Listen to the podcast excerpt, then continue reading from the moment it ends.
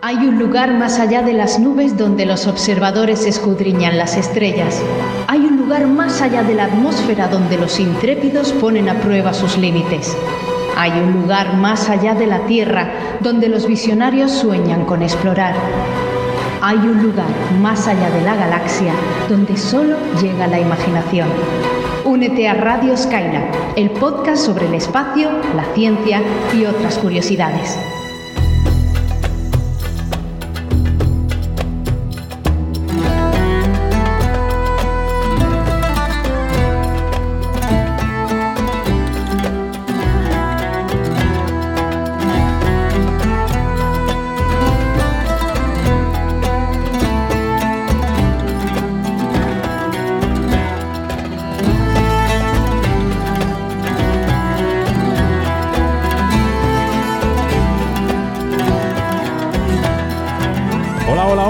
Saludo a todos los espacios trastornados. Bienvenidos al programa número 10 de la segunda temporada de Radio Skylab. Eh, estamos a comienzos de septiembre de 2023 y contamos con los cuatro radionautas habituales de este programa. Vamos a hacer esa pequeña ronda y rápida ronda de presentación. está con nosotros Víctor Manchado de Pirulo Cósmico. Hola, Víctor. Hola a todos, ¿qué tal? Bienvenidos. Qué alegría verles de nuevo. Después de más tiempo del que hubiéramos querido. Bueno, en este caso verlos porque estamos con videoconferencia, gracias a Dios, que nos podemos ver. Ah, vale, vale, vernos a nosotros. Bien, bien, bien. Eh, también está con nosotros Cavi Pasos de Mola Saber. Hola, Cavi. Hola a todo el mundo, ¿qué tal? Ya aquí con el curso empezado en septiembre, que yo lo noto mucho, además. Y, y vamos a ver qué tal sale el programa. Y Daniel Marín de Eureka Blog. Hola Daniel. Hola a todos, ¿cómo estamos? Un programita más a ver si de aquí a final de año podemos grabar muchos más. Sí, claro. bueno, en este micrófono le saluda Víctor Ruiz de InfoAstro. Sí, sí, este, en este verano nos, falló un intento de grabación, pero bueno, eh, y, se nos van acumulando los temas. En fin, para este programa, ¿de qué vamos a hablar en este programa? Pues vamos a hablar de la Luna, de las ondas eh, del intento y en algún caso éxito de aterrizaje de sondas en la Luna, en este caso concreto de, la, de Rusia y de la India. Eh, y vamos ya a la comprobación. Retroalimentación, go. Contenidos, go. Recomendaciones, go. Todo listo, despegamos.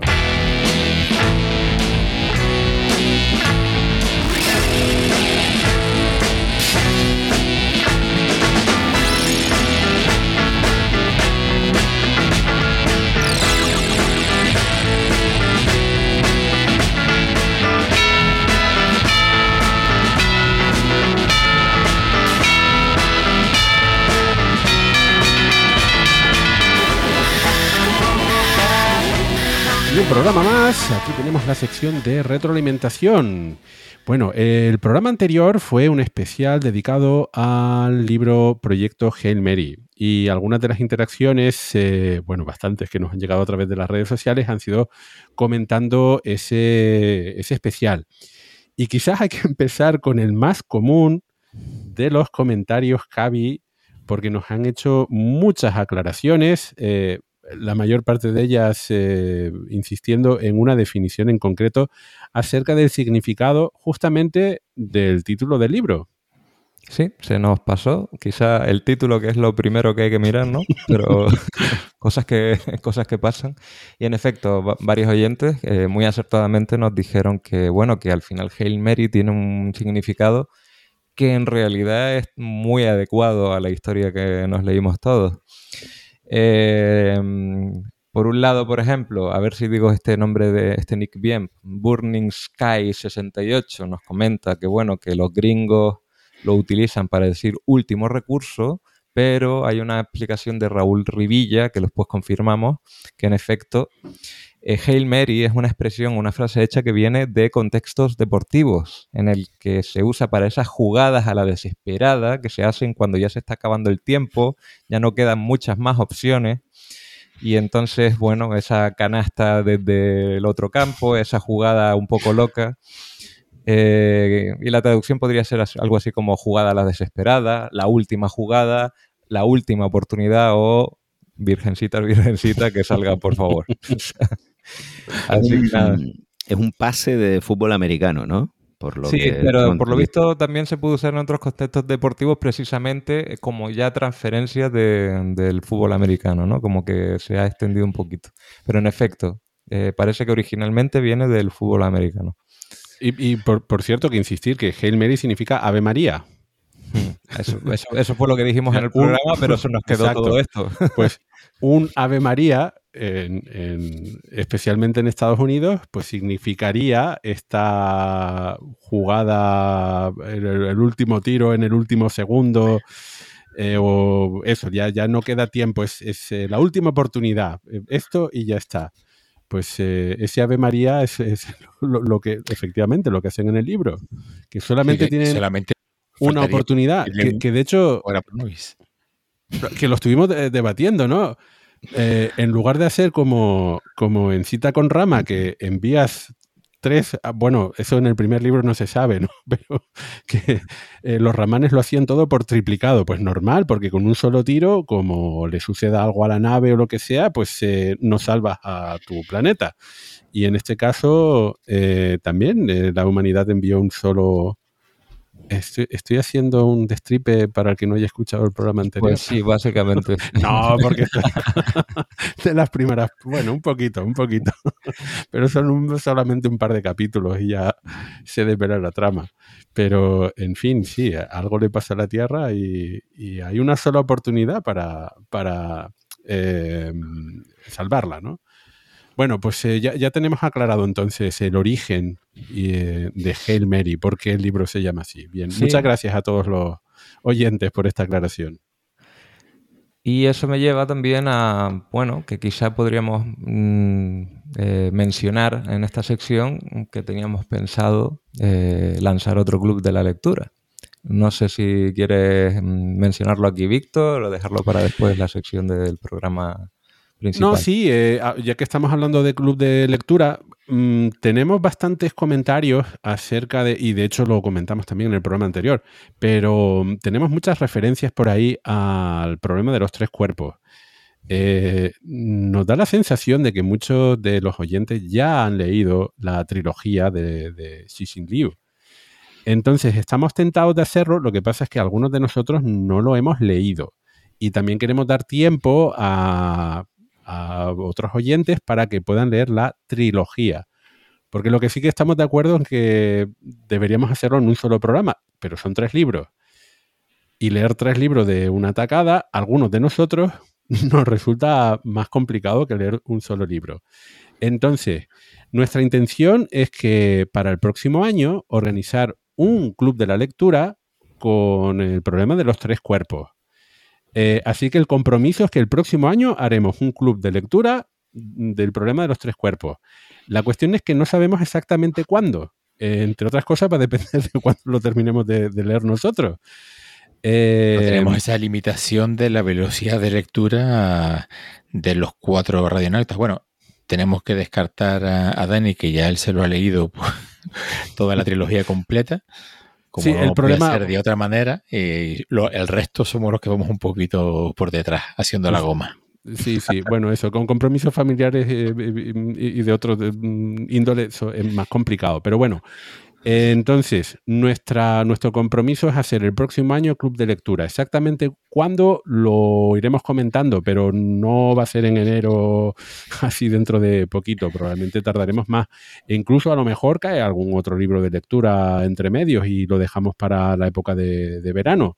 pero sí que, sí que sí que nos parece interesante, dado que, en fin, es una de las trilogías. Mm, recientes más populares de ciencia ficción que le dediquemos un, club de lectura. Pues, y es muy pues recomendable. Vale, pues dicho esto, vamos a empezar ya con las preguntas propiamente dichas, poquitas, y así ya pasamos al programa, pero venga, esta que lleva tiempo en el tintero y, quiero que la respondamos ya, eh, nos la hace Daikas Lung, que, mm, bueno, mm, él quería saber asociaciones, clubes o alguna página para iniciarse e iniciar a sus hijos en la astronomía y en la observación a nivel aficionado, que entiendo esto estoy un poco adivinando, pero entiendo que sus hijos son más bien pequeños o pequeñas porque hace una mención de los cuentos que les lee, entonces no pueden ser mm, de mucha edad, eh, rondarán como muchos siete años. Dicho esto, ¿qué, tenéis ahí para recomendarle a Daika Puf, eh, a ver, porque hay se puede atacar la historia desde varios puntos de vista. Bueno, la primera recomendación y la más evidente, porque además tienen, tienen relación con el programa, empezaron a reunirse para hacer observaciones eh, oyentes tanto de, Coffee Break como de, de Radio Skylab, pues es el grupo Quedadas Estelares. Entonces, en queda.es, ellos ya tienen varios grupos por, España. Em, tienen en Madrid, Cataluña, Mallorca, Lanzarote, Zamora, Almería, Toledo, Valencia, Euskadi, Extremadura, Burgos, Tenerife, Guadalajara, Andalucía, Cádiz, Sevilla y Huelva y ah, Murcia, ¿vale? Incluso en Argentina.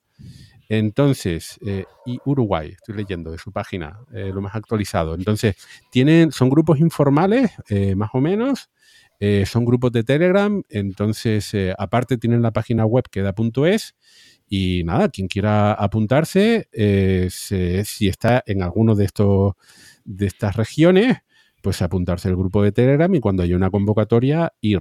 Es una buena forma de entrar en contacto con otros aficionados. Y esta es una forma, quizás la, la, que menos resistencia causa. ¿Por qué? Porque también hay agrupaciones astronómicas. Eh, en, España, de hecho, existían muchas más agrupaciones.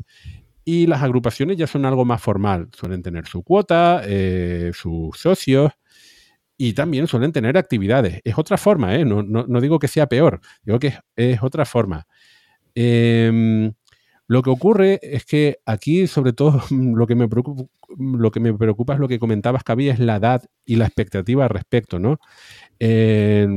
Las actividades que hacen las agrupaciones astronómicas, pues eh, dependiendo del estilo que tenga cada una de ellas, pues a lo mejor están más enfocadas a personas que ya están bastante metidas dentro de la, de la, astronomía y pues se reúnen, van con sus telescopios, tienen sus quedadas, pero a lo mejor cada uno ya tiene su programa de, observación, ¿no?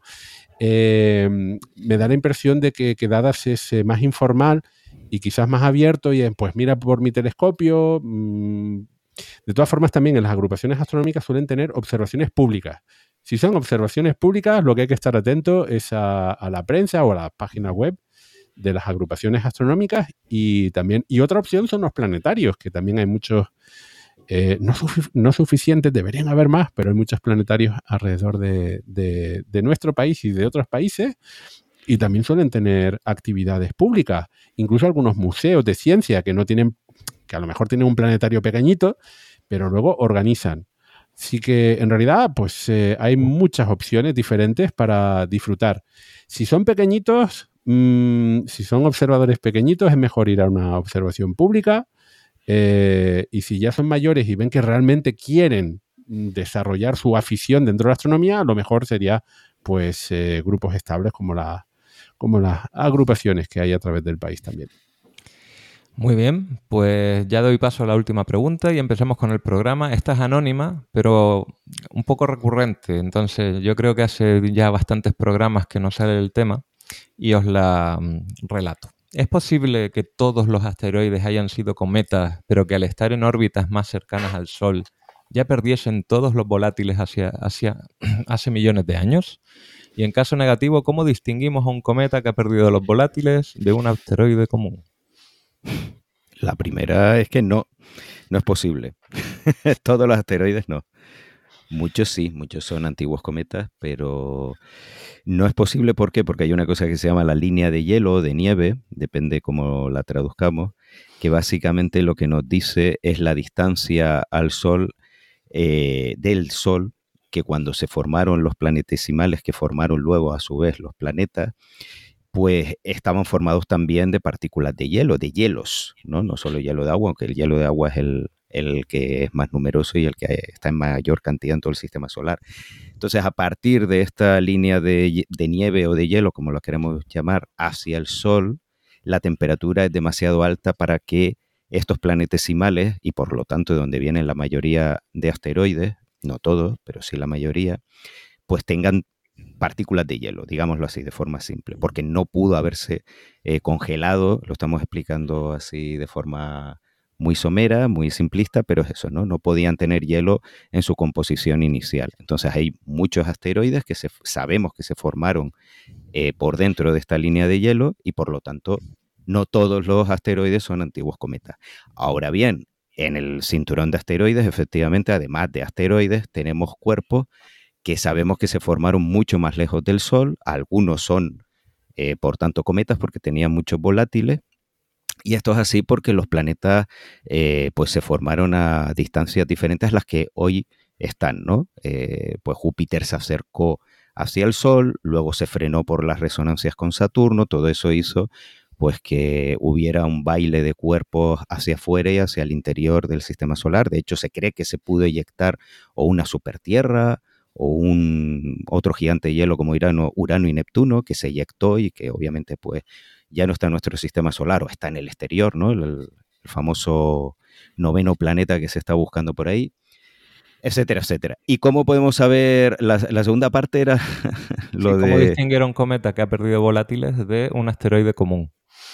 Bueno, es muy interesante porque hay lo que se llaman los cometas del, eh, cinturón principal, que es difícil distinguirlos de asteroides normales. Lo más sencillo, evidentemente, es mandar sondas espaciales y analizarlos y estudiarlos, pero como eso no se puede hacer con todos los asteroides, hay que estudiarlos desde la Tierra.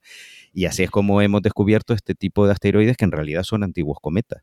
Son cuerpos que todavía retenían volátiles en su interior y todavía retienen algo. Eh, y bueno, todavía no se comprende muy bien cómo han llegado ahí.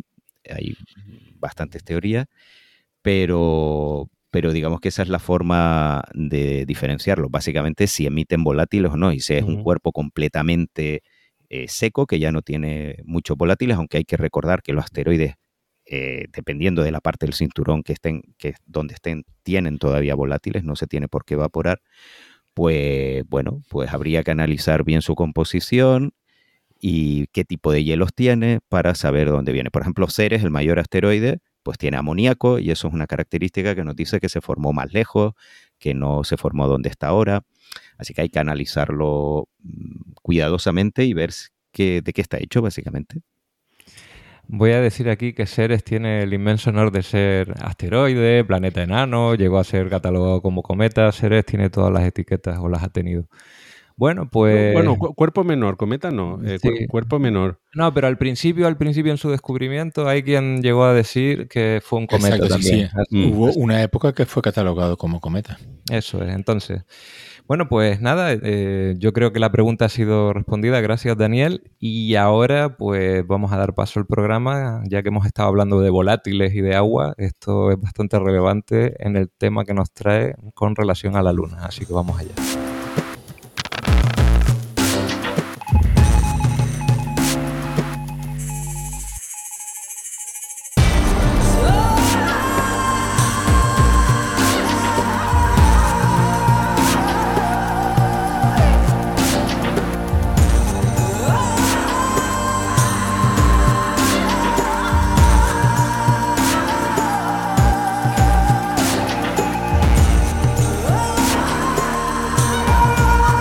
Habíamos comentado en la introducción al programa, vamos a hablar hoy de la Luna y en concreto de sondas que han intentado ir a la Luna. Esto es algo de, de de lo que va, vamos a comentar. Eh, pues eh, en el mes de agosto hemos tenido el intento de aterrizaje de dos sondas eh, en la Luna y ninguna de ellas es de la NASA o de la Agencia Espacial Europea. son dos países que de momento no nos han acostumbrado a tener misiones eh, de exploración planetaria, como son la India y Rusia. Y vamos a comenzar por el caso de Luna 25, que es el proyecto de Roscosmos, de la Agencia Espacial eh, Rusa, para eh, llegar a la Luna después de muchísimos años. De hecho, Daniel, estabas comentando que no realmente debería ser la primera misión rusa eh, que intenta llegar a la superficie de la Luna, porque sí que hubo muchísimos intentos y de hecho se llama Luna 25 eh, porque hubieron pues 24 intentos anteriores. No, muchos más. 24 que lo lograron. Luna. Bien, exacto, exacto. y bueno, pero entonces, pero claro, eran parte de la Unión Soviética, no de, no de Rusia. Em, em, bueno, pues efectivamente, el, el 10 de agosto, eh, Rusia lanzó eh, su misión eh, para, ir a, la Luna, que se trataba de, un explorador, de una sonda de, aterrizaje. Y en el caso ruso, además, era con, envío a órbita lunar directa.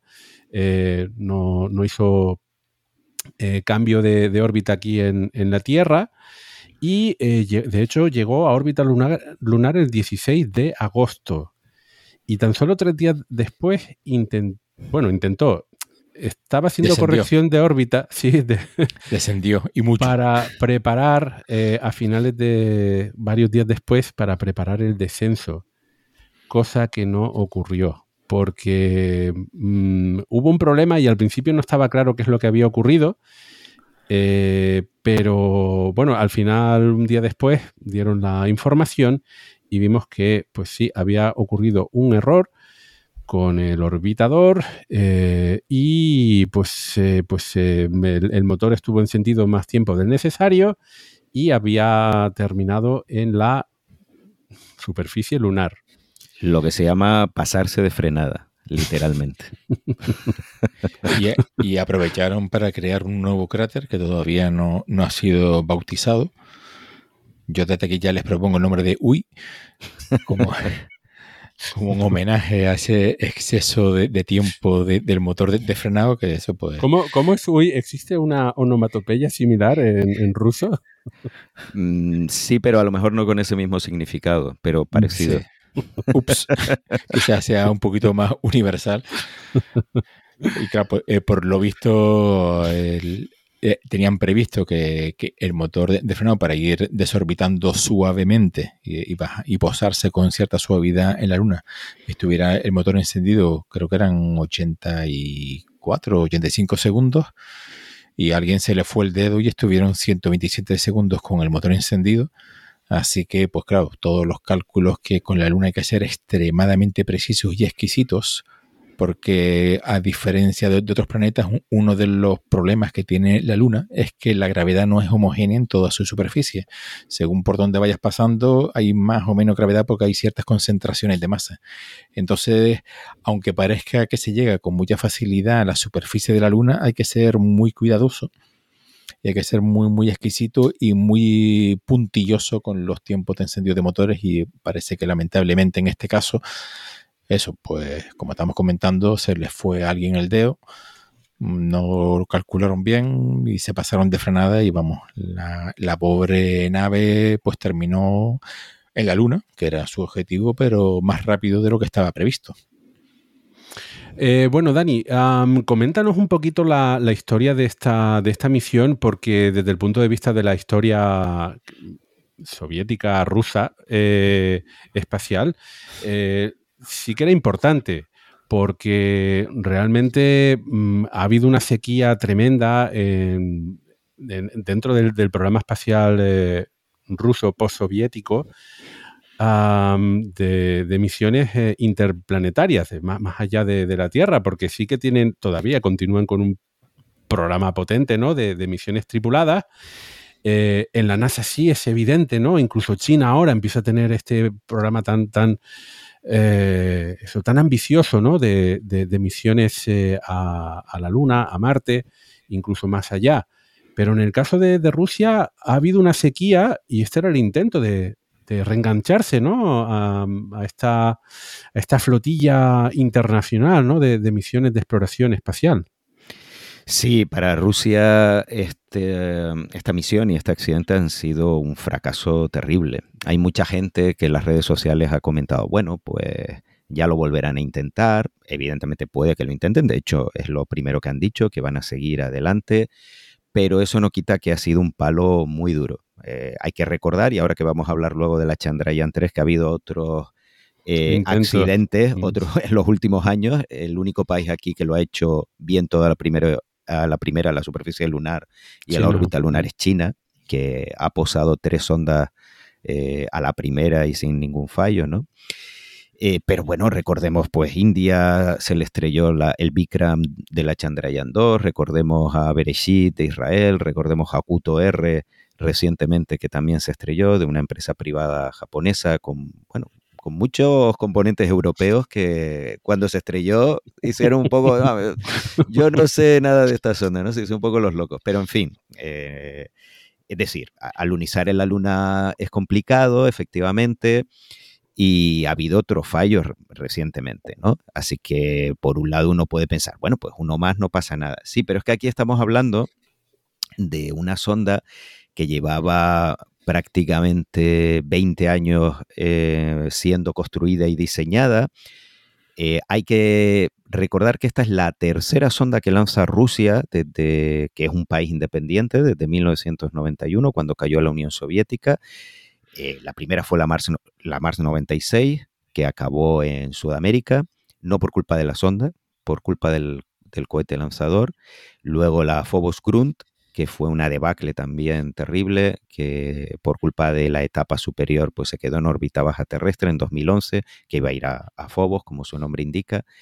Y esta era la tercera sonda, ¿no? Después de Phobos Grunt tuvo todo un eh, replanteamiento del programa de exploración del sistema solar de Roscosmos, esta misión que nació a finales de los 90 con el nombre de Luna Glob, no se llama Luna 25, sino Luna Glob, eh, y a veces pues se confunde con otras sondas que iban a seguir después que se llaman y se llamaban Luna Resource, pues era la gran esperanza de Roscosmos para volver a la Luna. Y ya digo, esta, como bien has dicho, es la primera sonda lunar que lanza la Rusia actual desde 1991.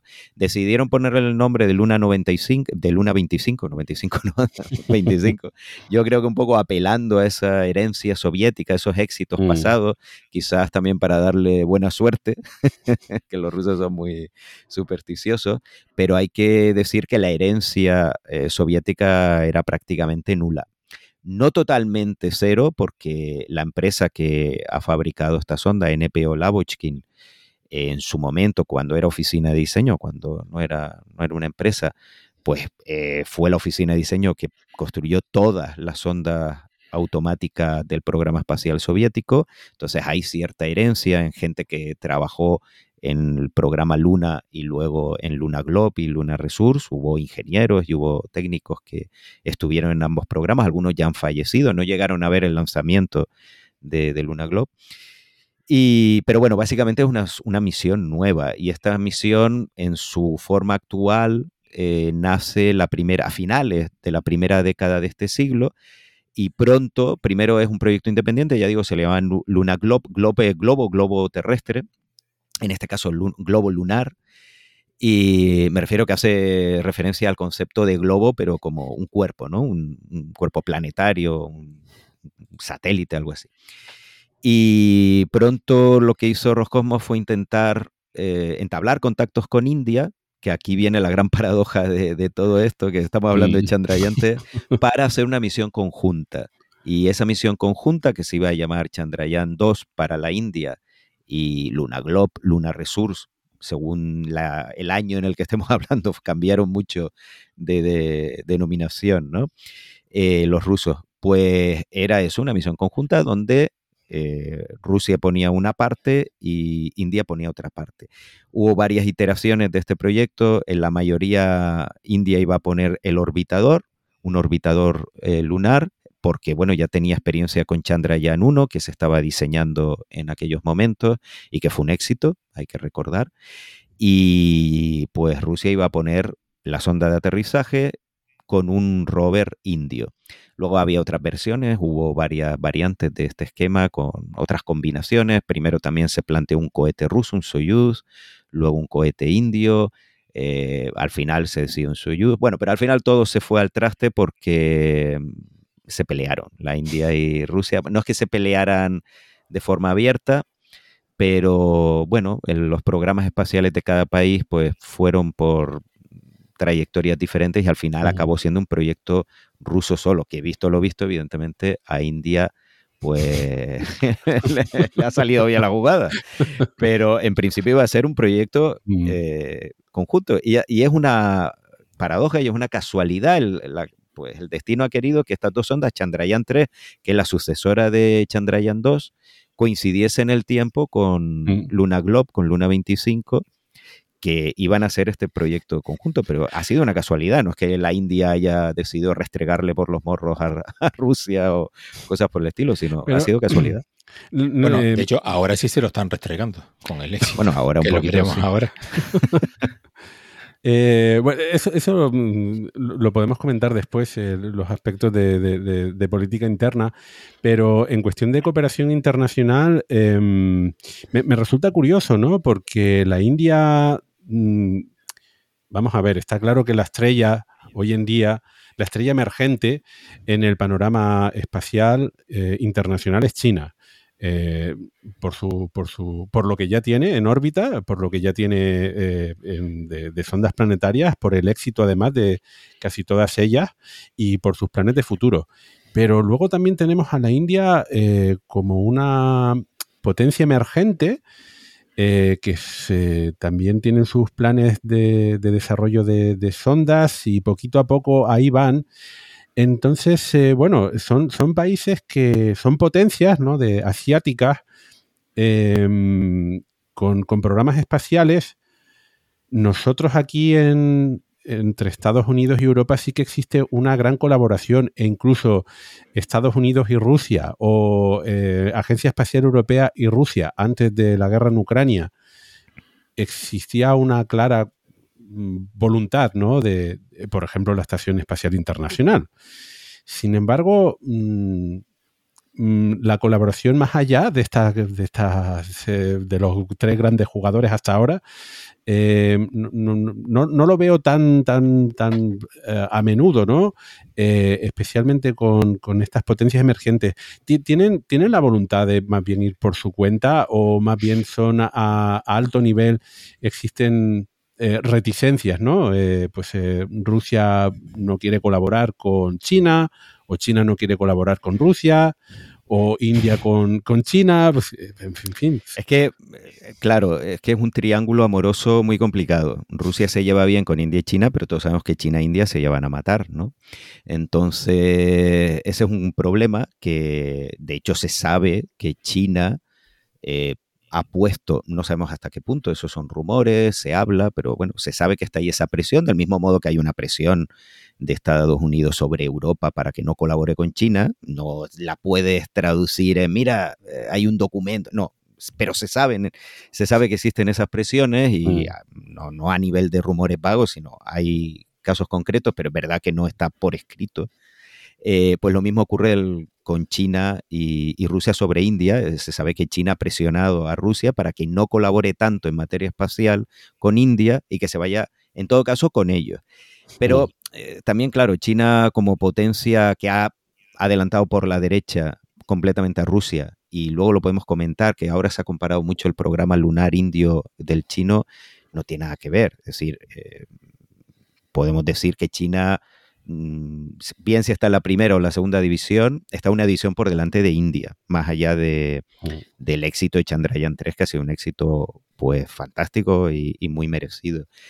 Y claro, aquí hay varios factores, ¿no? Lo que, aparte de esto que comentábamos, luego Rusia es una nación que no está acostumbrada a colaborar siendo un, eh, bueno, pues un socio menor. Socio Exacto, justo lo que iba a decir, un socio minoritario, sino Ellos que quieren llevar la voz cantante. Ahí está. Y de hecho, eso fue uno de los motivos por los cuales hubo esta ruptura entre India y Rusia con el programa Chandrayaan Luna Globe y luego fueron cada uno por su lado. Es verdad que luego también India, como ahora pues la gente supongo que sabe, tiene de líder a, a Modi, que es un ultranacionalista, y él no veía tampoco con buenos ojos eh, para nada, pues que el programa espacial de su país colaborase tanto con, con Rusia y, quería que fuese más independiente también por ese pique con China.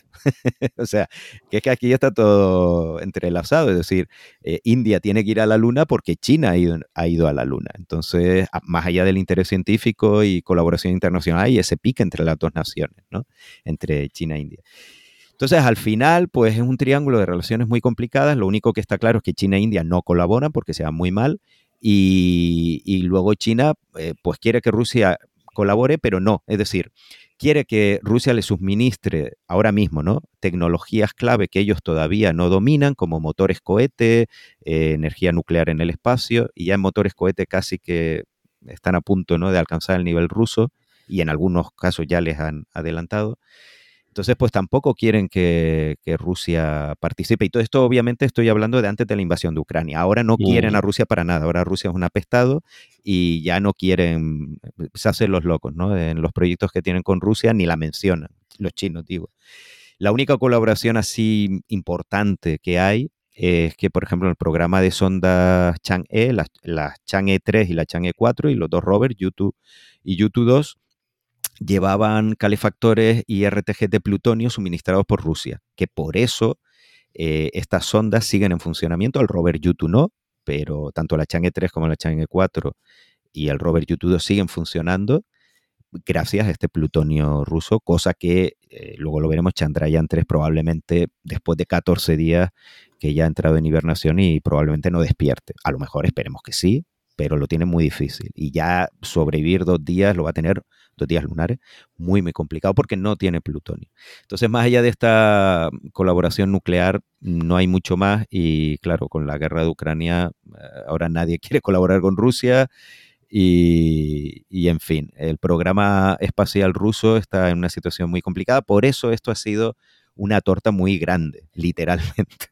Por un lado, una torta de la sonda y para el programa espacial ruso ha sido un, muy humillante eh, porque además es que ni siquiera fue durante el descenso, como le pasó al, al Bikram de Chandrayaan 2, sino que aquí fue en una maniobra para simplemente ajustar la órbita y dejarla en una órbita de 18 por 100 kilómetros para luego alunizar. No fue en el descenso que uno puede entender que es más complicado y bueno, hay una roca ahí, falla el radar, falla el líder. No, no, aquí fue en una maniobra relativamente menor y además con la, dura de pata brutal de que el motor pues estuvo encendido el doble de lo previsto, que todavía no se sabe por qué, pero da un poco igual. O sea, esto ha sido una humillación y ya digo, sobre todo de un programa que llevaba prácticamente dos décadas eh, para ser desarrollado. También es verdad que había muchas presiones para lanzarlo ya cuanto antes y supongo que eso ha contribuido al, al tortazo que hemos visto, al lito frenado épico de, y triste, ¿no? De esta misión. Mi, mi, mi, pregunta, que por cierto, que dentro de un ratito hablaremos de Chandrayaan 3 y ahí hay algunos aspectos políticos que me interesan bastante, pero el lanzamiento de Rusia fue mm, provocado por, por Chandrayaan 3. Mm, ¿Rusia quería adelantarse a, a, la misión eh, India? Mm, en, líneas generales no, que haya sido un factor adicional, bueno, puede ser, pero no, no, no era para, para Rusia, no era un factor fundamental. Eh, sí que había presiones para lanzarla ya. ¿Por qué? Pues porque es un programa que llevaba, ya digo, muchísimos años, se supone que la sonda estaba lista, hay rumores de que había ya ciertos componentes de, ah. de, la sonda que si no se lanzaban, estamos hablando de, ya digo, una sonda que mm. eh, básicamente tiene 10 años cuando se empezó a construir. Que por cierto, esta sonda lleva un RTG también, ¿eh? llevaba, que ha acabado pues reventado contra el suelo lunar, pero lleva un pequeño RTG similar a las de las Chang'e 3 y 4 y de plutonio 238, que al final pues no, no ha servido para nada. Pero sí, había eh, eh, ciertas presiones internas para lanzarla cuanto antes. Y eso no es la primera vez en el programa espacial ruso, lo vimos más recientemente con el módulo Nauka, el MLM, que lo lanzaron a la ISS un poco ahí a lo loco, porque si no, pues caducaban, entre comillas, bastantes componentes y al final casi se estrella con la ISS, al final, bueno, es un desastre, pero mm, finalmente, pues se acopló con la estación. Y aquí pues supongo que hicieron lo mismo, que cruzaron los dedos, que también es lo que pasó con Fobo Krunt, que era una sonda que no estaba preparada para ser lanzada y la lanzaron. Lo que pasa es que ahora ya el programa espacial ruso pues arrastra una serie de, problemas sistémicos, los que ya tenía cuando se lanzó Fobo Krunt, más los añadidos de todos este año. Y otra cosa, ya que hablas del eh, contexto político internacional, eh, se sabe que las sanciones internacionales le han hecho mucho daño a Roscosmos. Y no me refiero solo de la guerra de Ucrania, sino desde la anexión de Crimea en 2014. Eh, eso vamos, ralentizó todo el programa Luna Globe y Luna 25 porque, claro, Rusia no tenía acceso a muchísimos componentes de alta tecnología que se fabrican o que se distribuyen en, en Occidente y se, sabe que por eso se retrasó esta misión bastantes años, entre otras cosas, también problemas presupuestarios. Claro, después de la guerra de Ucrania y más sanciones todavía, pues lo ha tenido más complicado. Mm, ¿Hasta qué punto las sanciones son la, clave ¿no? de este fracaso? No lo sabemos y quizás no lo sepamos nunca, pero yo creo que, han sido, han jugado un papel enorme. De forma directa e indirecta. Indirecta me refiero también, por ejemplo, a la sangría de expertos que, el programa espacial ruso, pues cada vez se va más gente, eh, pues muchísimos ingenieros jóvenes, científicos jóvenes, que son la renovación, ¿no? Que tiene que tomar el testigo de, esa experiencia del programa soviético y de las últimas décadas, pues eh, muchos se están yendo. Otros se caen por la ventana, otros...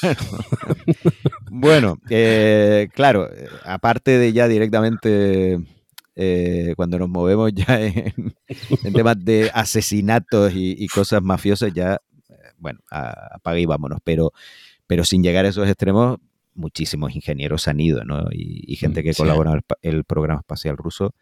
Lo mismo, ¿hasta qué punto eso es el factor clave? Pues quizás nunca lo sepamos porque no se puede medir directamente, pero yo estoy convencido de que si lo sumas todo, mm. me refiero desde las sanciones de 2014 y ahora, pues a raíz de la invasión el año pasado de Ucrania, yo creo que todo esto junto es decisivo. Sí, no, y luego, aparte de los ingenieros que huyeron con los rumores de las primeras movilizaciones para reponer las tremendas pérdidas de la guerra que, está teniendo Rusia, es que luego encima sacaron, hicieron una especie de movilización express dentro de Roscosmos que pedían voluntarios para formar una, división o, un batallón de militares, pero que eran ingenieros y técnicos de Roscosmos. Y yo cuando vi eso, digo, bueno, pues ya directamente han enterrado o, están enterrando el programa espacial, ya lo dan por amortizado. Sí, y más allá de que se cojan ingenieros directamente que vayan a luchar Ucrania, que quiero creer que es una minoría, porque evidentemente pues la, gente que tiene trabajos que se consideran más o menos importantes no se les manda al frente, pero bueno, independientemente de eso, eh, sí que sabemos que Roscosmos, que es una corporación estatal, ha cambiado de foco y ahora pues su foco es en el programa militar. Eh, Roscosmos como corporación estatal fabrica componentes y naves espaciales militares y civiles.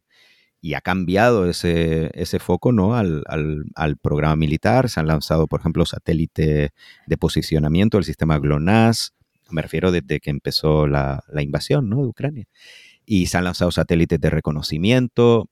Eh, claro, cuando uno ve que el país está fastidiado, la economía está fastidiada, pero si se lanzan satélites militares, pues claro, es, eso, ¿no? Que hay un eh, este cambio de intereses, de prioridades.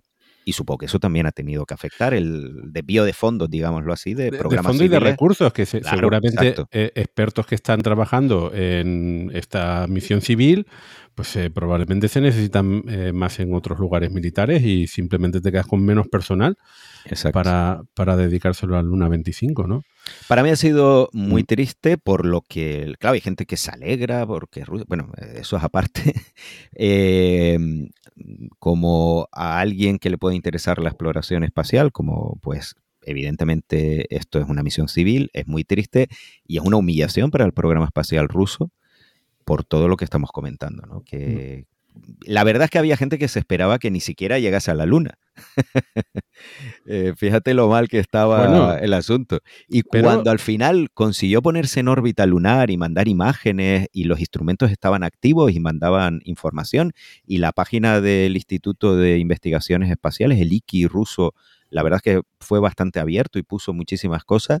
Eh, todo el mundo estaba pues bastante optimista con respecto a esta misión. De hecho, los más optimistas eran los internautas rusos que estaban, bueno, entusiasmados porque ellos eran los más pesimistas.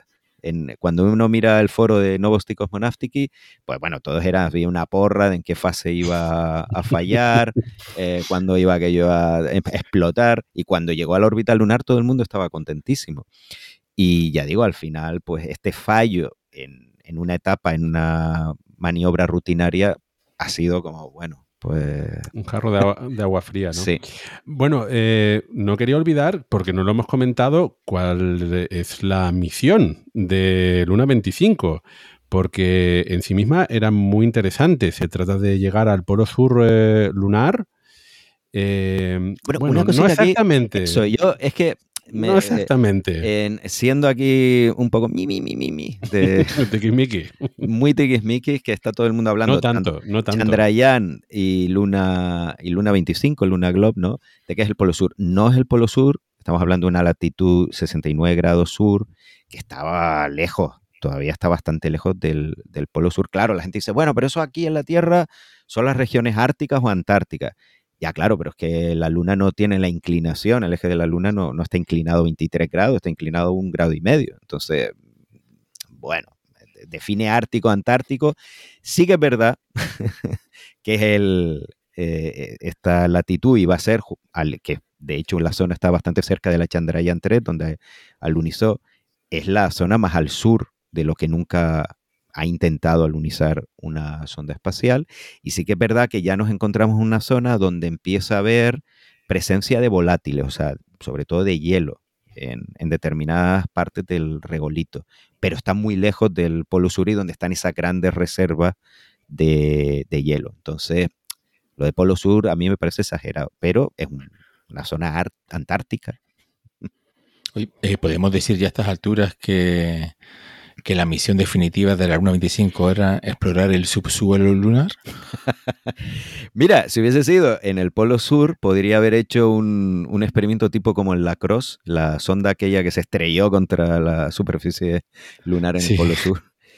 Pero claro, como estaba eso, eh, más al norte, y además no se estrelló donde iba a lunizar, sino todavía más al norte, pues no, no, ha escarbado nada importante, no se ve ahí una placa de hielo, ¿no? Así que no, ni para eso ha servido.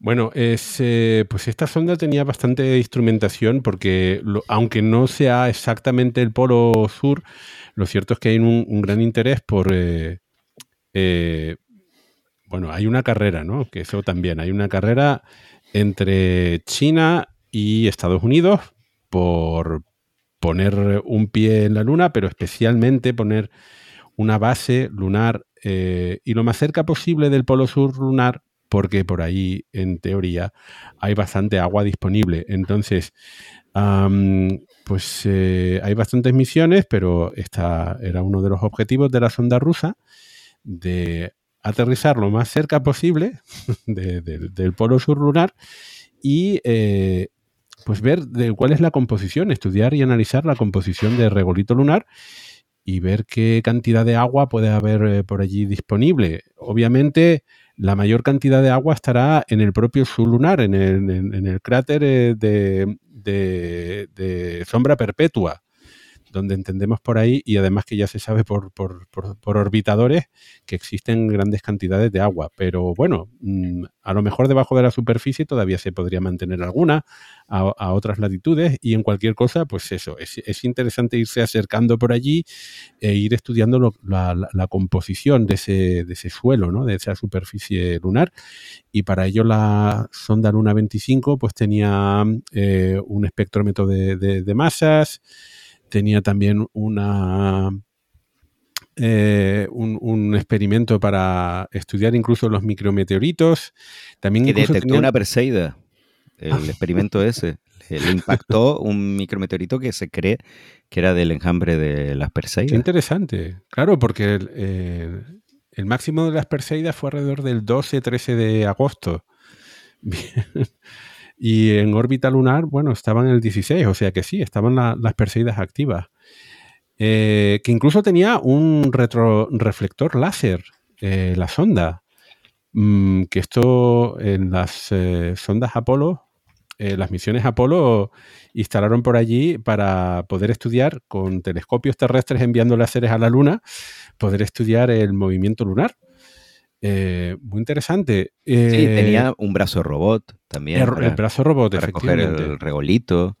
Y bueno, tenía una carga de instrumentación interesante que podía haber sido mayor si no fuera porque la Agencia Espacial Europea se retiró también de la colaboración a raíz de la invasión de Ucrania y eh, iba a suministrar un instrumento bastante importante que era el LIDAR para ayudar a la navegación autónoma durante la fase final de descenso. Bueno, de todas formas, si lo hubiese llevado tampoco lo habría podido probar porque se había estrellado igual, pero era un instrumento interesante para la Agencia Espacial Europea para aprender a cómo alunizar y para, bueno, a Rusia le hubiese dado mayor seguridad en el descenso de la sonda. Hay que pensar que esta misión eh, Roscosmos la plantea y todavía la sigue planteando como un ensayo para Luna 27, que es un clon de esta sonda, que esta sí eh, iba y en teoría todavía va a ir, pero en 2028 Eh, al polo sur de la Luna. Y es una sonda que es, eh, Luna 27 es un poco más pesada y tiene un taladro para explorar el regolito y ver el hielo subterráneo, etcétera. Y de hecho, el taladro que iba a llevar Luna 27 y, varios instrumentos eran europeos que también pues se ha retirado la Agencia Espacial Europea y ya no va a llevar este taladro, ¿no? Luna 27. Si es que alguna vez se lanza, porque visto lo visto la cosa está muy mal. Pero bueno, que Roscosmos lo planteaba como un ensayo para Luna 27. Luna 26, por si alguien se lo pregunta, es un orbitador que todo el mundo dice, bueno, ¿y por qué no lanzaron primero Luna 26? Lo más simple, ¿no? Algo más sencillo. Claro, pero resulta que mm, por un lado, no lo tienen muy terminado esta sonda, el diseño ha tenido muchos problemas, Luna 26 me refiero, y Luna 25 ya lo, lo tenían bastante mm. completo el diseño, lo que comentábamos antes de hace casi 20 años y desde hace 10 años ya estaban construyendo la sonda. Entonces, este orbitador también se ha ido eh, pues retrasando y retrasando y habrá que ver si al final lo lanza. Eh, la zona de aterrizaje es un cráter, eh, eso a 60, casi 70, 70 grados eh, sur. Bogulavsky, ¿existía alguna característica especial de la zona de aterrizaje?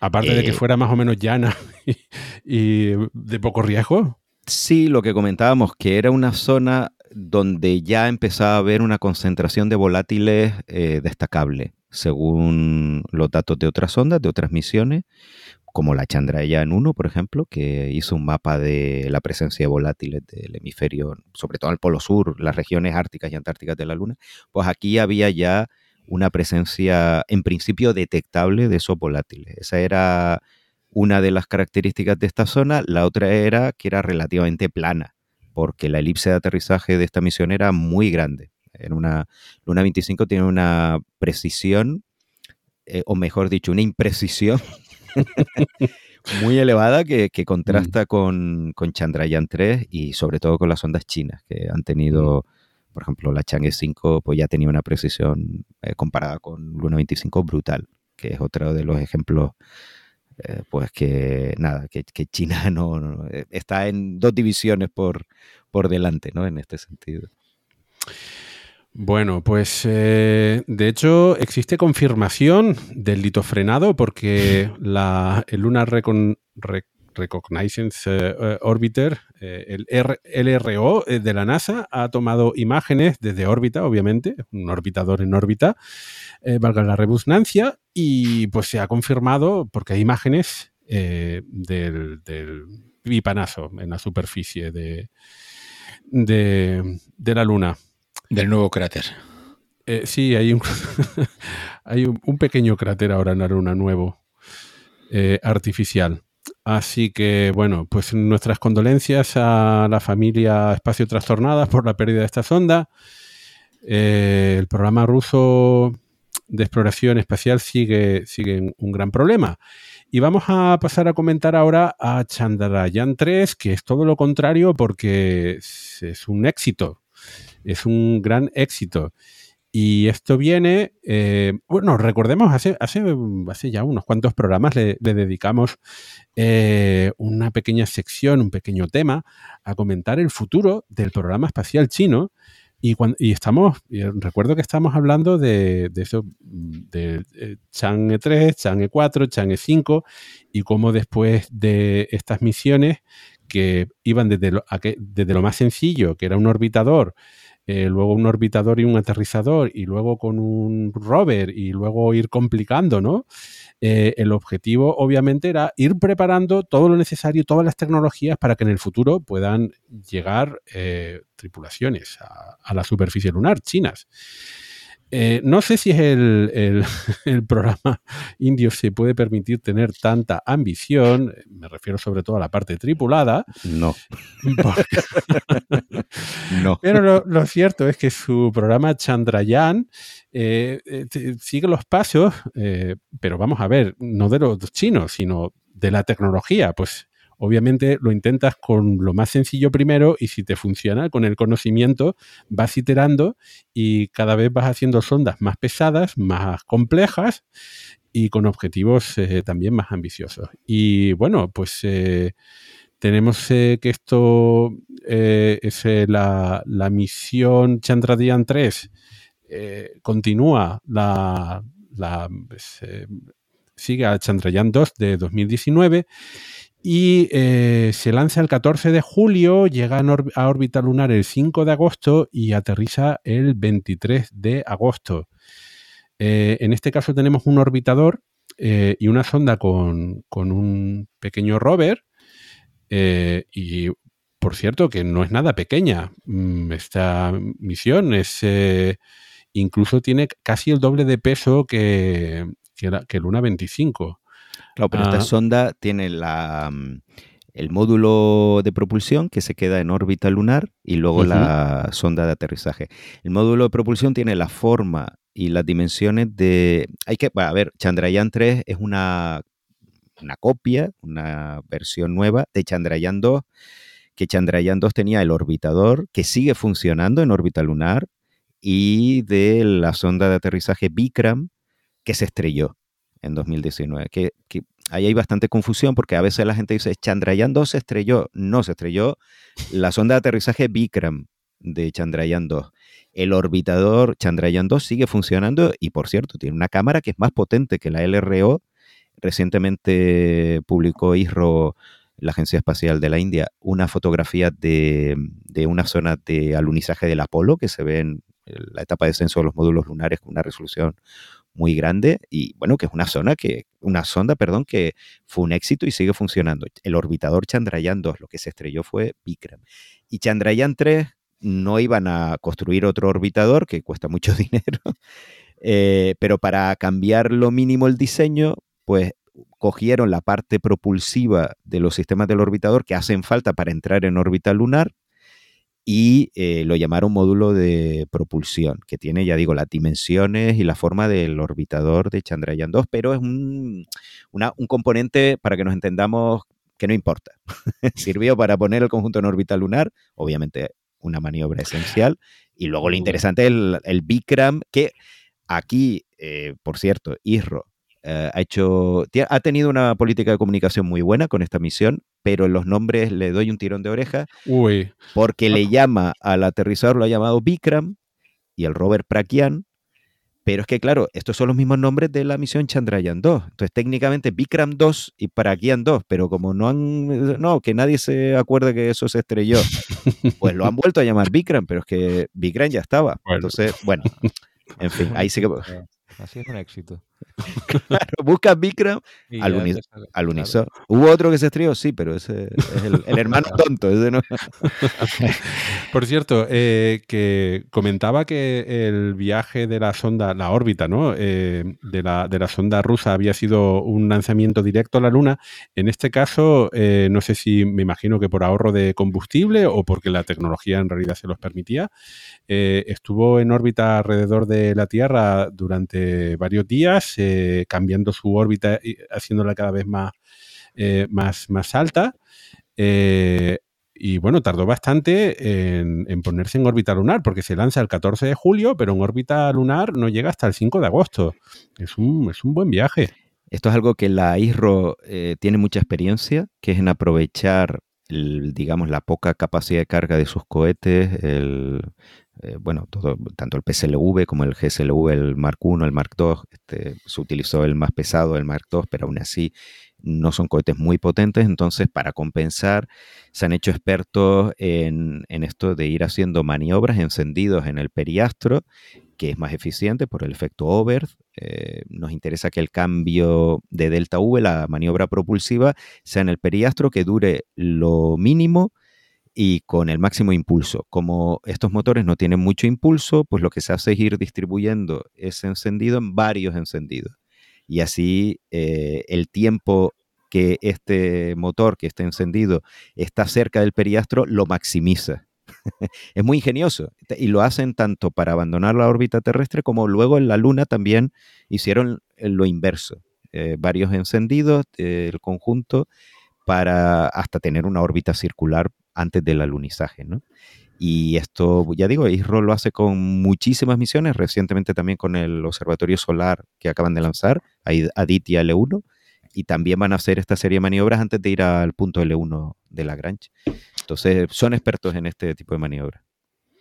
Claro, me imagino que partido a los recursos escasos que tienes, como bien dices. Si no, no tienes un cohete muy potente que te permita hacer una, una trayectoria más directa, pues vas haciéndolo poquito a poco. Lo que, una cosa que sí te quería preguntar, Dani, era que eh, he leído por ahí que el presupuesto de la misión esta de Chandrayaan era realmente bajo, que estaba en torno a los 75 millones de dólares. Sí, es una misión de bajo coste, casi todo lo que hace la ISRO es de bastante bajo coste. Lo que pasa es que yo eh, me lo, no sé, no me lo termino de creer. Eh, a ver, por supuesto que es mucho más barato que las ondas occidentales, que la NASA, seguro. Probablemente también es una misión bastante más barata que las últimas Chang'e, sin duda pero no me lo acabo de creer en el sentido que hay que tener en cuenta, mm. claro, que la mano de obra en India, aunque India ya no es ese país que muchos tienen en mente, ¿no? Ha avanzado y está desarrollándose muy rápido, no caigamos en la trampa de pensar que es la India hace 20 años, como hay gente que todavía piensa en China, como la China hace 20 o 30 años, bueno, y bueno, China evidentemente es otra historia, pero India también ha cambiado muchísimo. Entonces, por, pero el coste de la mano de obra sigue siendo muy barata y luego hay, pues no sé cómo, cómo decir, que se difumina un poco lo... Hay un intento... Sí, hay, hay, hay un intento de decir la cifra más baja de cada misión espacial. Entonces, cuando existe, me refiero por parte del propio gobierno. Entonces, cuando hay ese intento, mm, bueno, no digo que la cifra real sea muchísimo más alta, no, no, tengo pero, vamos, a hacer, vamos a hacer números. El cohete el comercial, ¿eh? Comercial. Y yo entiendo que cada país, hacer estas cuentas es un poco complicado, pero el cohete comercial más barato del mundo sabemos que es el Falcon 9. Y creo recordar que al menos hace un par de años hablábamos de que quizás el lanzamiento, los costes entiendo que a lo mejor han bajado, pero estaban cerca de los 50 millones de dólares. Entonces, ha bajado, pero sí, por ahí, en orden de magnitud. Mm. Eh, claro, ahora se reutilizan un montón las etapas, eh, lo tendrán todo mucho más optimizado.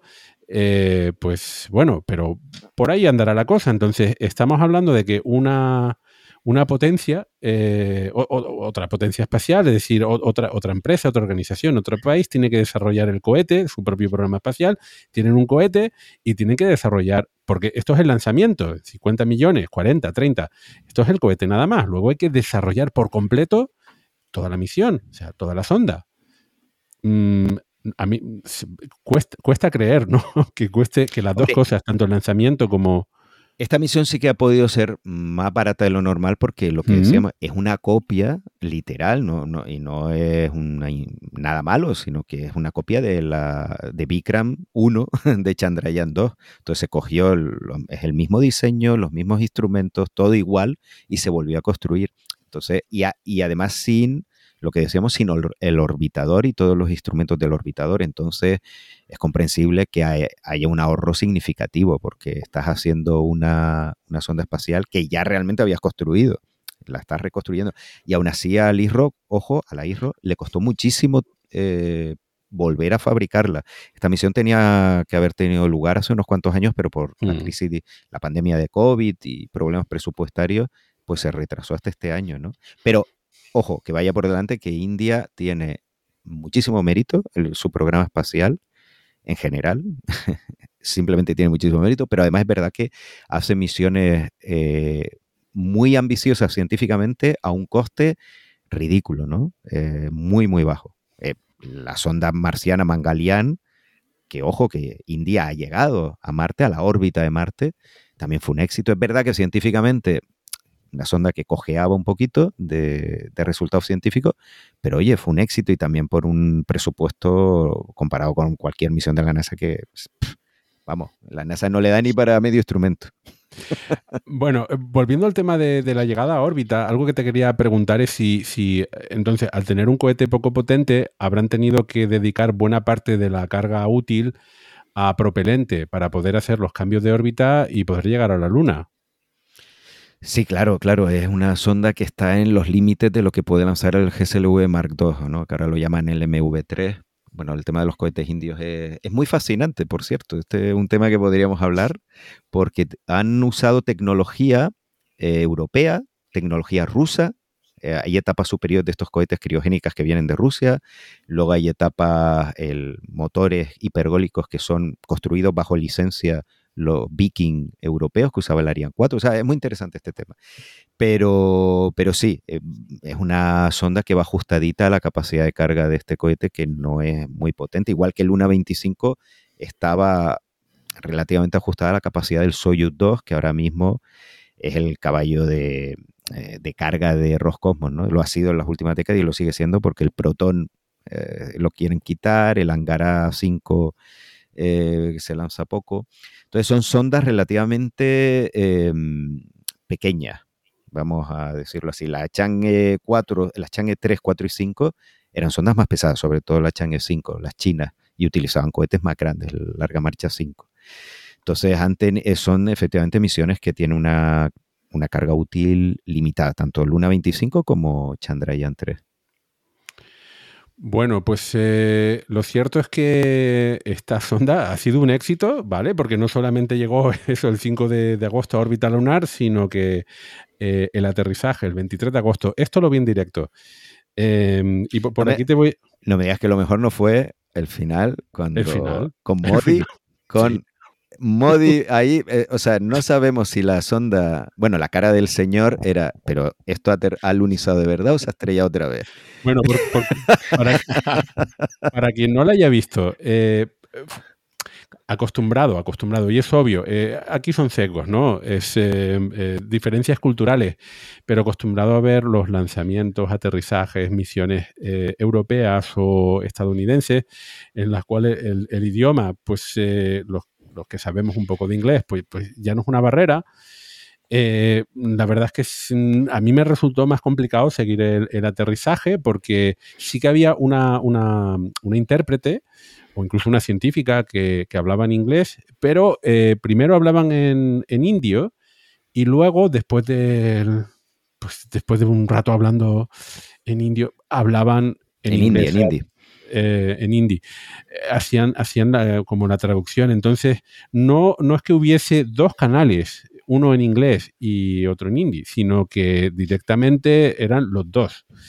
Y creo que esto le restaba dinamismo a la, a, la narración ¿no? de lo que iba ocurriendo y sobre todo que es que no, claro, eh, tenían su pantalla con su información, las imágenes se iban refrescando poquito a poco Pero sí que es cierto que cuando se ponían a aplaudir o a comentar algo, pues tardabas un rato en saber qué es lo que estaba ocurriendo hasta que la chica o la mujer podía traducirlo al inglés.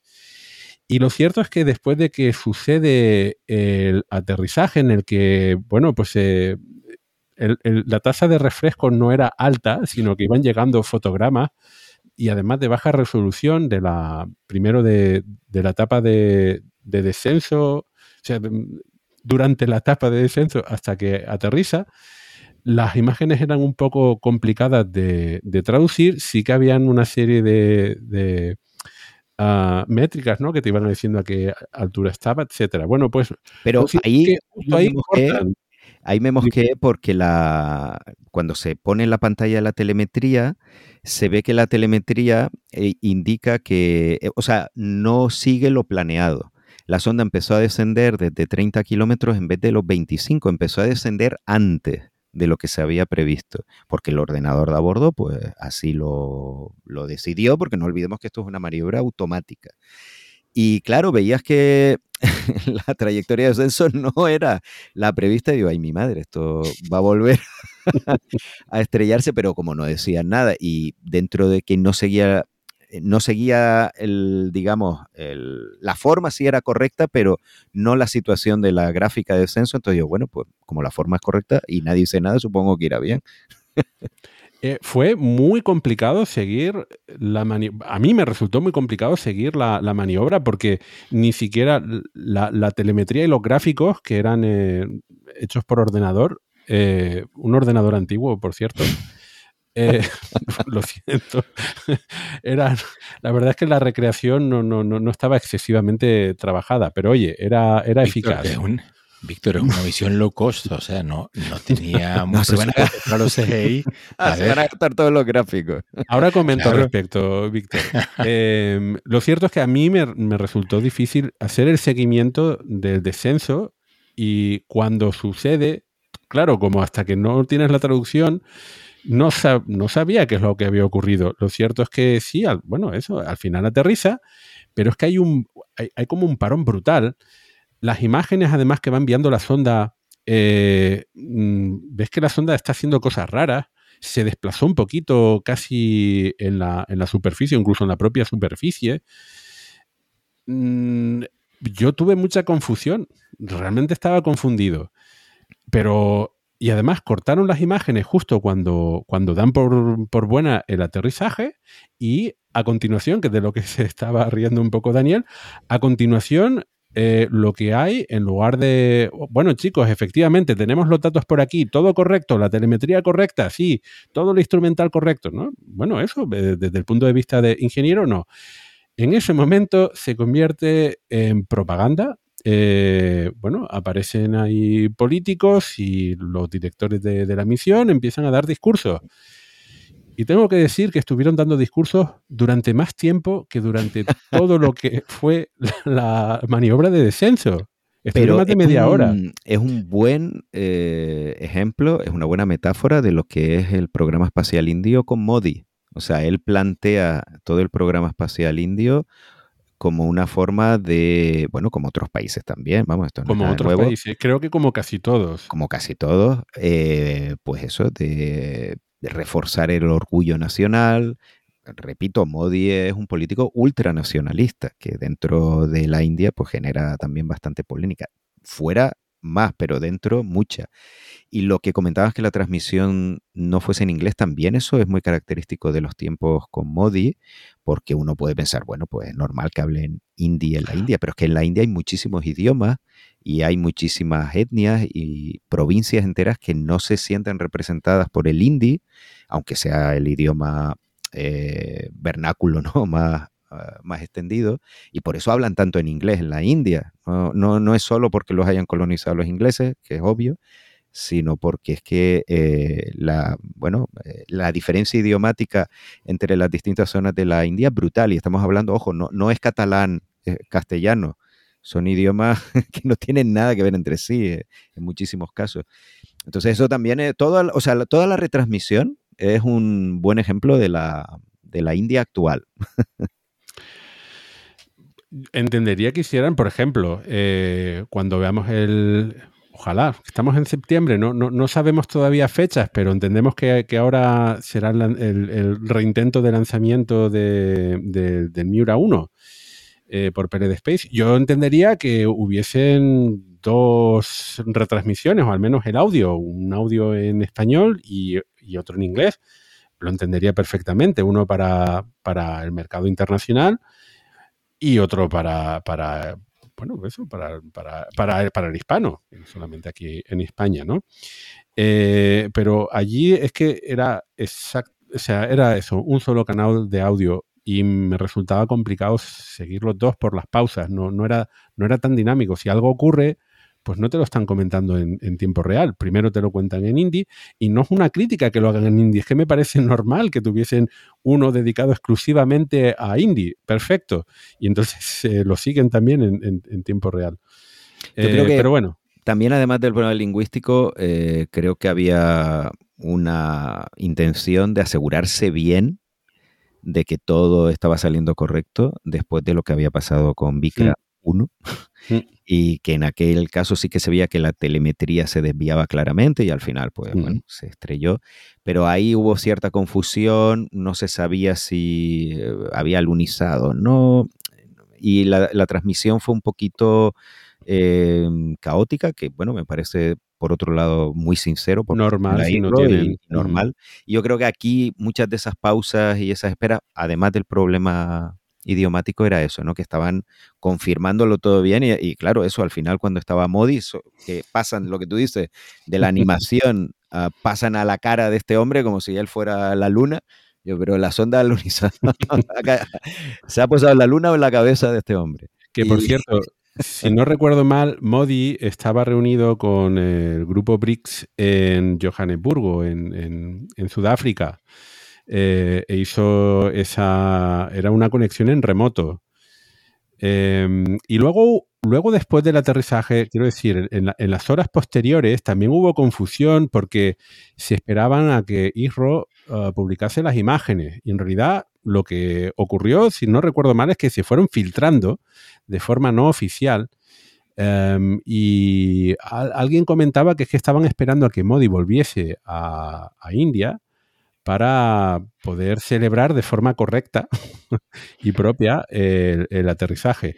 Y em, por cierto, que aunque hay una parte quizás cuestionable ¿no? de, la utilización, a, nosotros que nos gustaría que esto fuese algo más de la humanidad y no algo en concreto de, un país, ¿no? Em, pero, pero lo cierto es que efectivamente se utiliza, se utiliza la, eh, la inversión en, ciencia y especialmente en los grandes proyectos científicos y en la exploración espacial, pues eh, para mm, propaganda nacionalista de, cada uno de los países, lo, lo, hacemos aquí en Europa, lo se hace en Estados Unidos, se hace en Rusia. No es nada nuevo, no es nada nuevo, ¿no? Eh, pero quizás aquí fue con un elemento mucho más eh, importante que en otros lugares. Eh, sería equivalente como que, imagínense que se lanza el Mira, en vez, en vez, del 1 el 5, llega a órbita y de repente cuando acaban de confirmar que ha llegado a órbita, pues se para la transmisión y aparece la cara del presidente o presidente del gobierno que tengamos en ese momento. Eso sería épico, sí y tendremos media hora de discurso, ¿vale? De nuestro presidente acerca de, Es que lo primero que dijeron fue India is on the moon. Sí, sí. India is on the moon fue lo primero que, se dijo, ¿no? India. pero, pero, por otro lado, eh, eso ha sido acompañado, creo que por una reacción popular importante, que los eh, indios se sintieron muy identificados con, con, ese, con ese hito eh, porque efectivamente para, cualquier país mm, hacer, enviar una sonda a, la Luna, hacerla descender, en fin, es un, es un, reto tecnológico. Y que ahí hayan estado involucrados una serie de, científicos, técnicos, ingenieros indios, pues para ellos les debe llenar, llenar de orgullo, como a nosotros nos sentimos orgullosos cuando la Agencia Espacial Europea pues consigue que una sonda se pose en un cometa oiga, pues, eh, pues es un reto y ha sido con dinero europeo. Que, ya que lo dice, ninguna sonda europea se ha posado en la Luna. ¿Vale? Entonces... ¿Para qué? Eso, ¿para qué? Con la de tráfico que hay ahí para aparcar ahora. Mejor vamos a un cometa que. En fin, bueno, eh, has comentado algunas cosas ya de, de, Chandrayaan 3. hemos comentado por aquí. tiene, tiene parte de orbitador, tiene parte de aterrizador, pero también tenía un pequeño rover que de hecho ha ido caminando por la superficie. Pragyan, el rover Pragyan 2 realmente, porque el 1 se estrelló pero lo que comentábamos, pues eh, el rover Pragyan, que significa sabiduría en sánscrito, es el quinto rover automático que recorre la superficie lunar después de los Lunokhod soviéticos y los Yutu 1 y 2 chinos.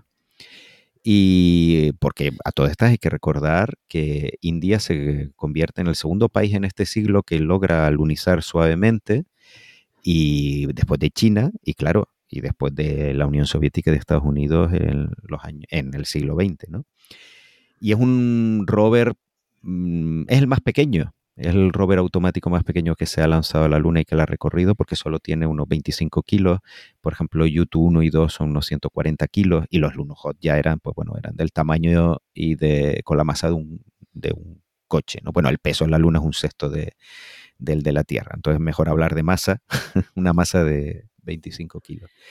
Y ha sido pues el protagonista, yo creo, de esta misión, porque aquí eh, hay que resaltar que Chandrayaan 3, el problema que tiene, Vikram y Pragyan, la sonda de aterrizaje y el rover, es lo que decíamos antes, no tienen calefactores de RHU ni RTG, de plutonio 238, de ningún otro isótopo, entonces es muy difícil que sobrevivan a la noche lunar. El día en la luna, entendiendo como día eh, cuando hay sol dura dos semanas aproximadamente y la noche otras dos semanas y la, ese, mm, para una nave espacial aguantar dos semanas a, esas temperaturas tan bajas es muy difícil, muy difícil. ¿Significa que no pueda despertar de la hibernación? No, a lo mejor la sonda evidentemente como es más grande, pues retiene más calor, puede que pues salga de esta hibernación después de la noche lunar, pero lo tiene complicado. Esa es una gran diferencia de estas misiones con respecto, por ejemplo, a las chinas. Pero sí que la mayor parte de sondas que se van a lanzar a, bueno, este año y los siguientes de la, del resto de países tienen esta característica, que es que no tienen eh, pues plutonio ni tienen ningún otro isótopo para aguantar a la noche lunar, así que su misión en la mayor parte de los casos va a ser dos semanas. Ya digo, ojalá sobreviva. Eh, mm, el tema es que esta limitación lo que ha implicado es que, bueno, pues que en cuanto al Uniso se desplegó el rover para aprovechar mm. al máximo el tiempo en, la superficie y una vez se cargó la batería, que aquí pues afecta la latitud de la zona de alunizaje, que por cierto estaba muy la, cerca. La sombra, es, muy, curioso ver las fotografías de la superficie, ¿no? Eh, eh, tomadas por la sonda porque se ve una sombra alargada. Sí, y, vemos que los paneles solares del rover es vertical mm. y de Vikram también pues tiene paneles solares en los laterales, ¿no? Precisamente para poder recibir el sol durante eh, la mayor parte del tiempo porque son regiones polares, ¿no? Y esto es algo que nos tenemos que acostumbrar en el futuro. La mayor parte de sondas que se van a lanzar estos años van a ir a, ahí, pues a la Luna me refiero, van a, a la zona del Polo Sur pues van a tener esta configuración de paneles verticales. Bueno, em, quería hacer una comparación, pero ya llevamos una hora por aquí hablando de, esta historia y, ya has dado las pinceladas eh, más importantes acerca de, de Chang'e 4 con, con eh, Chandrayaan 3 porque es cierto que, ahora hay, digamos, eh, dos, misiones en, activo o, le queda poco, poco tiempo a, a Chandrayaan 3. Em, pero eh, lo, que no, quería terminar este tema sin eh, comentar que realmente esto es la avanzadilla, tanto las ondas chinas como esta misión exitosa India, es la avanzadilla de muchas otras sondas que van a intentar llegar a la superficie de la Luna, especialmente en el Polo Sur. Em, ¿Qué nos puedes contar al respecto, Daniel? Porque de hecho has, has, hecho una entrada en tu blog comentando especialmente las misiones estadounidenses que están programadas. Algunas de ellas entiendo que además son comerciales. Bueno, a lo mejor subvencionadas por la NASA, pero, pero sí que hay, hay eso, hay bastante interés por, por eh, volver a la Luna eh, y hacerlo con, con eh, tecnología nueva, con, con misiones relativamente baratas. Sí, lo que ha hecho Estados Unidos es, eh, bueno, todos sabemos que tiene el programa Artemisa para llevar seres humanos precisamente al polo sur de la Luna. En principio en 2025, todos sabemos que eso no va a ser así, que será... bueno, en algún bueno. momento de los próximos años, pero van a ir porque China va a ir antes del final de 2030, eso es seguro. Hay que hablar, hay que Entonces, hablar de Starship. Claro, eh, van a ir o con Starship o con, eh, con el módulo lunar de Blue Origin o con lo que sea, pero van a ir. Entonces, bueno, antes de mandar seres humanos, evidentemente hay que enviar sondas, sobre todo al Polo Sur, pues para ver dónde están esos depósitos de hielo, etcétera, etcétera. Y la NASA hace unos años creó un programa que se llama CLPS, CLIPS, lo pronuncian ellos, que es básicamente intentar recrear el éxito de los programas comerciales en la ISS, de las naves comerciales, pero con estas sondas. Y es, la NASA subvenciona a empresas privadas para que estas desarrollen unos módulos lunares que vayan a la Luna. Ese dinero no se da alegremente, sino que hay unas condiciones. La NASA paga por llevar unos instrumentos propios, eh, según la misión, uno o varios o muchos instrumentos de la NASA, y a cambio, pues con ese dinero, estas empresas, Intuitive Machines, eh, Firefly, bueno, muchas empresas que participan en el programa CLIPS, pues desarrollan estos módulos lunares. Al igual que en el caso del ISS, si hay un sobrecoste, esto lo tienen que pagar las empresas. La NASA no, no, va a pagar más. Esto es en teoría, en la práctica no es así. Una de las principales misiones de todo el programa CLIPS es la que va a llevar el rover Viper o Viper al polo sur de la Luna. Es un rover de la NASA, un rover que va a durar unos tres meses. Este no tampoco tiene isótopos, pero como es el polo sur y está iluminado casi permanentemente, pues ahí puede mantenerse más tiempo. Y aquí sí es polo sur, polo sur, ¿no? Y esta es una misión muy interesante. A, a ver, espérate, espérate. Mm, ¿A partir de qué latitud podemos hablar bueno, de polo pues, sur? mm, Cuando estamos a pocos grados, aquí no. estamos hablando ya de, a partir de 80 yo hablaría ya de... Vale. Pero bueno, eh. 70 no, 80. No, 70 no, 80, 85. Y vale. este es un rover grande que va a explorar el Polo Sur. Y lo que quiero decir es que, eh, aparte de ser de todas las misiones que están aprobadas del programa CLIPS, quizás la más interesante porque es un taladro para estudiar el hielo, etcétera. Eh, es una misión que en principio tenía un dinero asignado, pero la NASA dice, no, no me fío de esta empresa, no me fío porque esto se va a estrellar. Eh, es una misión que va en el módulo lunar Griffin y, y, al final la NASA ha acabado dando más dinero porque, bueno, porque no se fía de que, de que, esto se estrella. Entonces, lo de coste fijo es relativo, es lo que quería decir. Pero sí que hay muchas misiones planeadas, la mayoría al Polo Sur de, en el programa CLIPS, y a estas hay que añadir eh, pues las misiones Chang'e, la misión Chang'e 6, 7 y 8 que están planeadas para los próximos años, las ondas ILRS y también la mayoría de estas van al Polo Sur. En el caso de China, quiere construir la estación esta ILRS automática que luego va a transicionar a la base tripulada que quieren hacer a partir de 2030. Lo mismo que Estados Unidos, que estas sondas no tripuladas, CLIPS, eh, pues luego van a interactuar con las misiones Artemisa tripuladas. Bueno, la verdad es que se nos presenta, al menos en lo que eh, se refiere al, programa de exploración lunar, eh, un futuro brillante en los próximos, en la próxima década. Eh, y además con ese horizonte de la posibilidad de ver eh, eso, en menos de 10 años a alguna tripulación, lo que no sabemos si será china o será estadounidense. Eh, y antes que eso, sí que es bastante probable que, que, que, veamos orbitar, ¿no? Tripulaciones orbitando la Luna. Antes eso del descenso. Eso en descenso. un par de años, Artemisa 2 Eh, está ahí en marcha y eso sí, bueno, dos, quien dice dos, dice tres años. En teoría es el año que viene. Pero no. Ojalá. Eso sí, eso sí va a llevarse a cabo seguro. Así que veremos por lo menos astronautas alrededor de la Luna en poquitos años. En muy poquitos. Eh, bueno, ¿quién, quién, ¿quién nos iba a decir?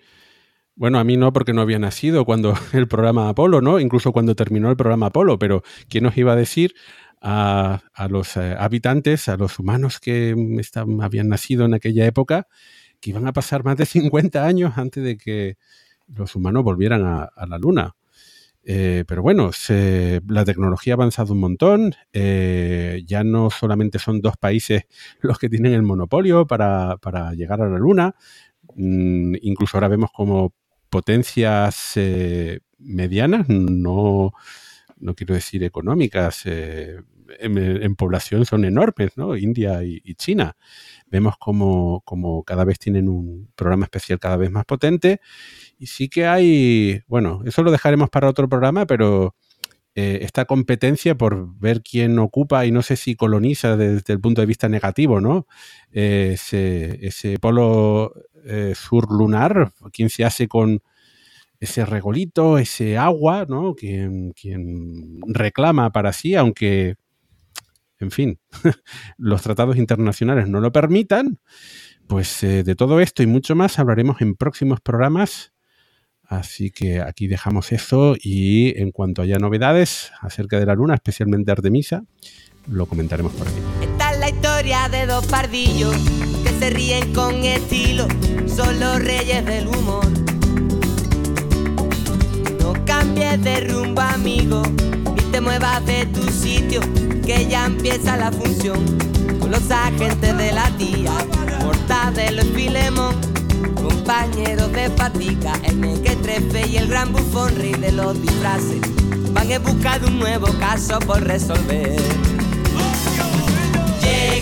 Llegamos a la sección de recomendaciones, momento para descubrir nuevos contenidos, hoy de la mano de Daniel Marín, que nos va a recomendar además un libro de factura hispana, está en español y el autor además lo, lo conocemos. Es, a ver, que para los que no solamente nosotros, que para cualquiera que haya estado en Internet una buena temporada y sea espacio trastornado, habrá oído hablar del autor de este libro. A ver, Daniel, cuéntanos. Pues mi recomendación, y yo creo que hablo por toda la gente de Radio Skyla, por todos los tripulantes, es una recomendación de todo el podcast, aunque no se lo hayan leído.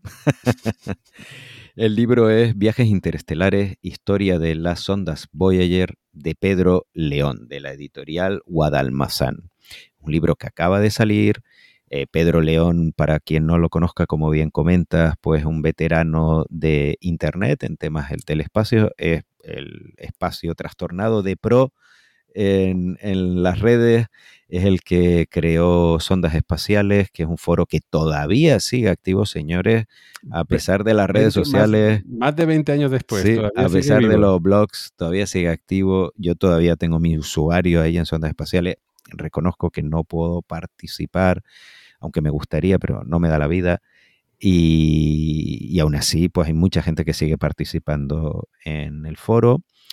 Y vamos, en uno de, ya digo, el foro decano de la astronáutica en castellano, y eh, Pedro León, que también es una persona que está muy activa en, en, las redes sociales, no solo en su página, pues hace poco había publicado un libro sobre, que es un libro muy recomendable, creo que lo llegamos a recomendar, si no me equivoco. Mm, estoy, casi convencido que sí, sí. Eh, si no, lo recomendamos ya, el primer libro. Eso no estaba en mi libro de la, en mi libro de exploración espacial, que lo tengo por aquí también a mano.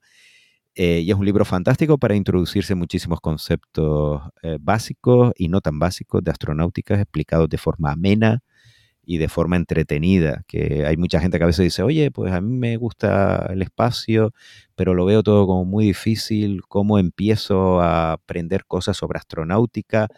Pues hay dos formas y no son excluyentes. Una es el juego Kerbal y otra leerse este libro de Pedro León, el, el que habíamos comentado ahora, que fue el primero que ha publicado de esto no estaba en mi libro de exploración espacial.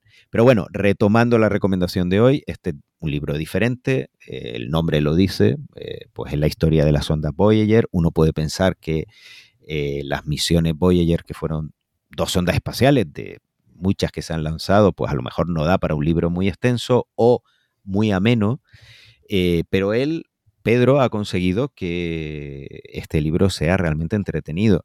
Y no solo desde el punto de vista científico, porque eh, los descubrimientos de la Voyager sí que dan pie, evidentemente, a contar muchas historias entretenidas, hablar de Io, hablar de Europa, de Encélado en Saturno, de todos los descubrimientos que fueron haciendo eh, estas misiones, según iban pasando los planetas. La Voyager 2 todos los planetas exteriores, voy a ir uno solo hasta Saturno, Júpiter y Saturno. Entonces, esa parte, digamos que es la más sencilla, pero él consigue, eh, pues, contarnos todo el desarrollo de la misión, incluyendo los datos técnicos de la sonda, eh, toda la parte de preparación, eh, pues cómo se llegó a, a, planificar esta misión y a lanzarla. Es decir, la parte a priori más árida, más complicada de explicar, y sin embargo lo consigue hacer de una manera, al igual que decíamos con su primer libro, pues muy amena, muy entretenida y que es una historia que, en mi opinión, no se ha contado nunca, no sobre todo en español. Se ha contado en inglés por parte de los propios participantes de la misión, pero claro, ahí hay un seco obvio cuando alguien habla de sí mismo y, o la NASA o una agencia espacial habla de sí mismo, pues no se cuentan determinadas cosas porque no interesa o porque se considera que no es importante y sí lo son, etcétera.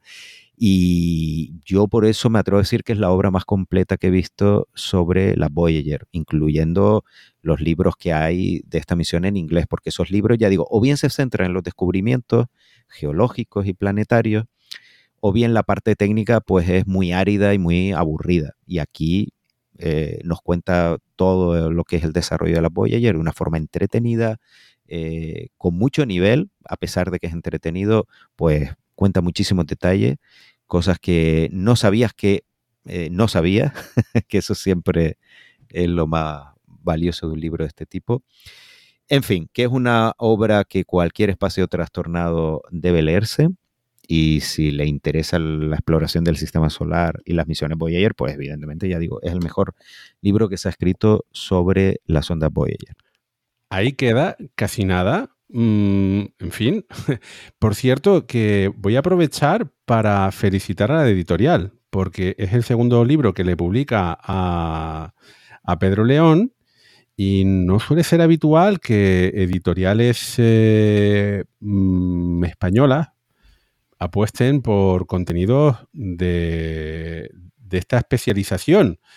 Eh, no, voy a, no voy a decir que sea un libro de, nicho porque está escrito para que cualquier interesado eh, pueda, pueda seguir los, contenidos, ¿no?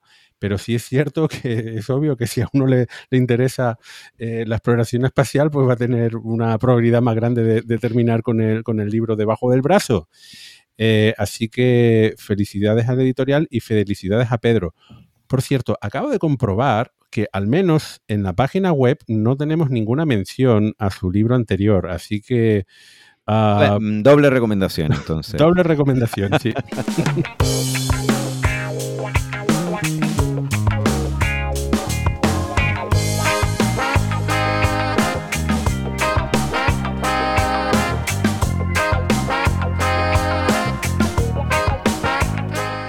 Pues eh, así llegan los instantes finales. Eh, en este día de Radio Skylab se va el sol, eh, como en la luna. Por cierto, iba a ser un comentario que no que, se, nos, iba, de tiempo, pero es que el, día lunar está relacionado con el mes terrestre. Lo que llamamos mes en la Tierra es un día en la luna. esa es la definición, pero bueno, da igual. nos vamos a ir despidiendo. Víctor Manchado. Pues muchísimas gracias por acompañarnos en esta nueva órbita, la décima órbita de la segunda temporada y esperamos volver muy prontito con más cosas. Pasos. Pues ha sido un placer. Ya veremos cómo van todos estos planes lunares y esa competencia por el agua. Y no olvidemos que también por las islas de luz, en algunos cráteres especiales del Polo Sur, que es el combo lo que quizá nos permita ver una base lunar permanente. Dani. Pues ha sido un placer y hasta la próxima. Y en este micrófono, Víctor Ruiz se despide hasta el próximo programa. ¡Hasta pronto!